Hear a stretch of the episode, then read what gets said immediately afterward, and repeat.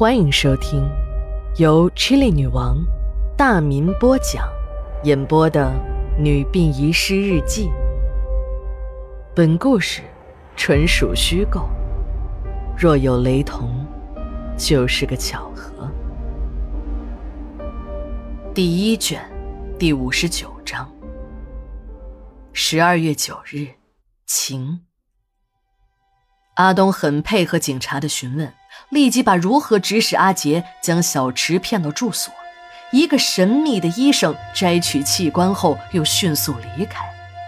那个人自始至终都戴着个大口罩，自己也不认识，只是收了那个人一万块钱而已，说自己也只是受人指使，自己可从来没有干过摘取人体器官的事儿。再说了，他一个小混混。专业医生都不一定能做得了的事儿，他怎么可能去做到呢？正当阿东狡辩之时，负责调查阿东底细和器官去向的两路警察都回来了，而且都有了突破性的进展。调查器官去向的警察经过排查，在一家医院里发现了这只丢失的肾脏，几个专家把这只肾脏移植给了一个尿毒症患者。办案人员对患者家属询问后，一个由医生中间介绍、病人家属购买、犯罪分子非法倒卖器官的黑色利益链条呈现在警察的面前。警察把阿东的履历、医生和病人家属的供词都扔给了阿东。就在阿东又要张嘴狡辩时，警察把周主任的照片也扔给了他。这个人，给你花钱租房子。还大笔的往你银行账户上打钱，你的老板孙导你不会不认识吧？你的老板都招了，你还死扛什么？原来，警察已经让房东辨认了这张照片，证实了那个租房子的孙导就是已经自杀的陵园管理处周主任。阿东的眼睛直勾勾地盯着周主任的照片，人突然一下子瘫了下去。精神防线被彻底击垮了，嘴里不断的喃喃道：“我说，我说。”阿东的父母死得早，留下了他和妹妹小菊，在好心的亲属、热情的邻居们照看下，阿东长大了。阿东的学习成绩好，在社会上好心人的帮助下，他读完了高中，顺利的考上了大学，而妹妹则只读到了高中。便辍学了。阿东是一名医生，还是一名出国深造过、年轻有为的外科医生。阿东的大学时代，那是最让他骄傲的。在那所著名的医学高等学府里，他的学习成绩出类拔萃。毕业后就分配到了一家大医院，在医院里，阿东的业务精湛，院里就把一个出国深造的名额给了他。刚出国的时候，阿东还能天天泡在大学的实验室里搞研究。时间长了，那个灯红酒绿的花花世界让他着迷，渐渐荒废了学业不说，还染上了吸毒的恶习。刚开始是小打小闹，伴随着毒瘾越来越大，就开始了以贩养吸，还在实验室中偷偷的合成毒品。被学校发现以后，立刻清退。移民部门呢，也把阿东作为了不受欢迎的人，驱出了国境。回国后，阿东又回到了医院工作，但是恶习难改，大量长时间的吸食毒品让他精神恍惚，连续弄出了几起医疗事故后，阿东被医院开除了。一个偶然的机会，阿东结识了一个叫孙导的男人。这个身材矮小却很结实的中年男人出手阔绰，经常接济他，还给他租了房子。一来二去的，两个人的关系就密切了起来。阿东由于丢了工作，还被吊销了医生的执照，没有一家医院愿意要一个瘾君子。为了生活，他就到一些小诊所、黑诊所接一些地下手术。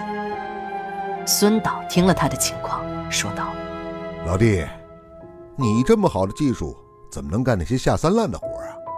跟着我吧，保你能赚大钱。如果愿意，孙导还能介绍阿东的妹妹小菊出国留学，并且愿意提供经济担保。这可乐坏了阿东，自己能赚钱，妹妹还能留学，那就跟着这个老大干了。阿东虽然有心理准备，知道这个赚大钱的买卖一定不是什么正当的事儿，但是第一次去还是吓到了他。那是几个月前的一个午夜，孙导开车来接阿东，说今天晚上有行动。到了车里，就把一个头套戴在了他的头上，还告诉他千万不要摘下来，老实听话有钱赚。如果看到了不应该看的东西，连命都会赔上。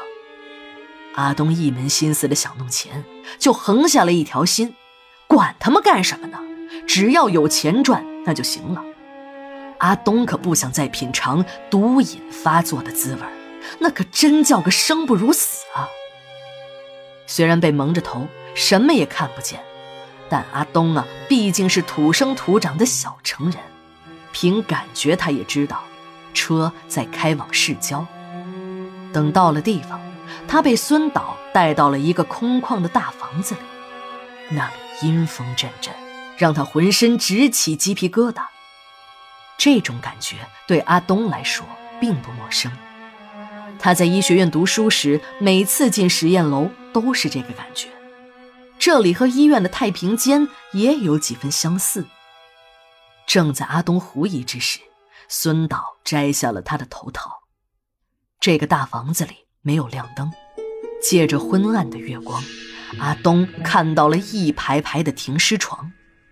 停尸床上放着一具具的遗体，他猜想这儿可能是医院的太平间吧，可想想又不像啊。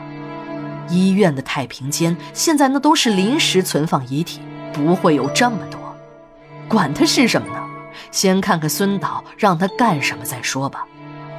只见孙导把手中的大皮箱打开，把一只便携式的无影灯放在了一个停尸床上。在无影灯的照射下，阿东看得非常清楚，这是一具年轻女性的遗体，脸色白得跟纸一样，嘴还微微的张着，露出了一排洁白的牙齿。孙导低声说：“我给你当助手，你把所有旁边小白花的遗体的心脏都取出来，动作要快。”说着，把手术刀递给了阿东。阿东乐了。就这个活儿啊，那太简单了。自己当了这么多年医生，要说给活人做手术嘛，还有点难度。这给死人切除器官，那就不算个事儿了。果然是留过洋的高人。阿东动作麻利，切口、摘除心脏、缝合，一会儿的功夫就做完了两个。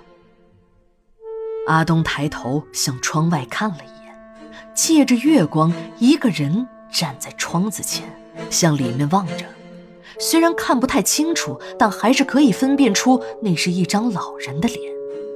看见阿东在看他，这个人转过了身，迅速离开了。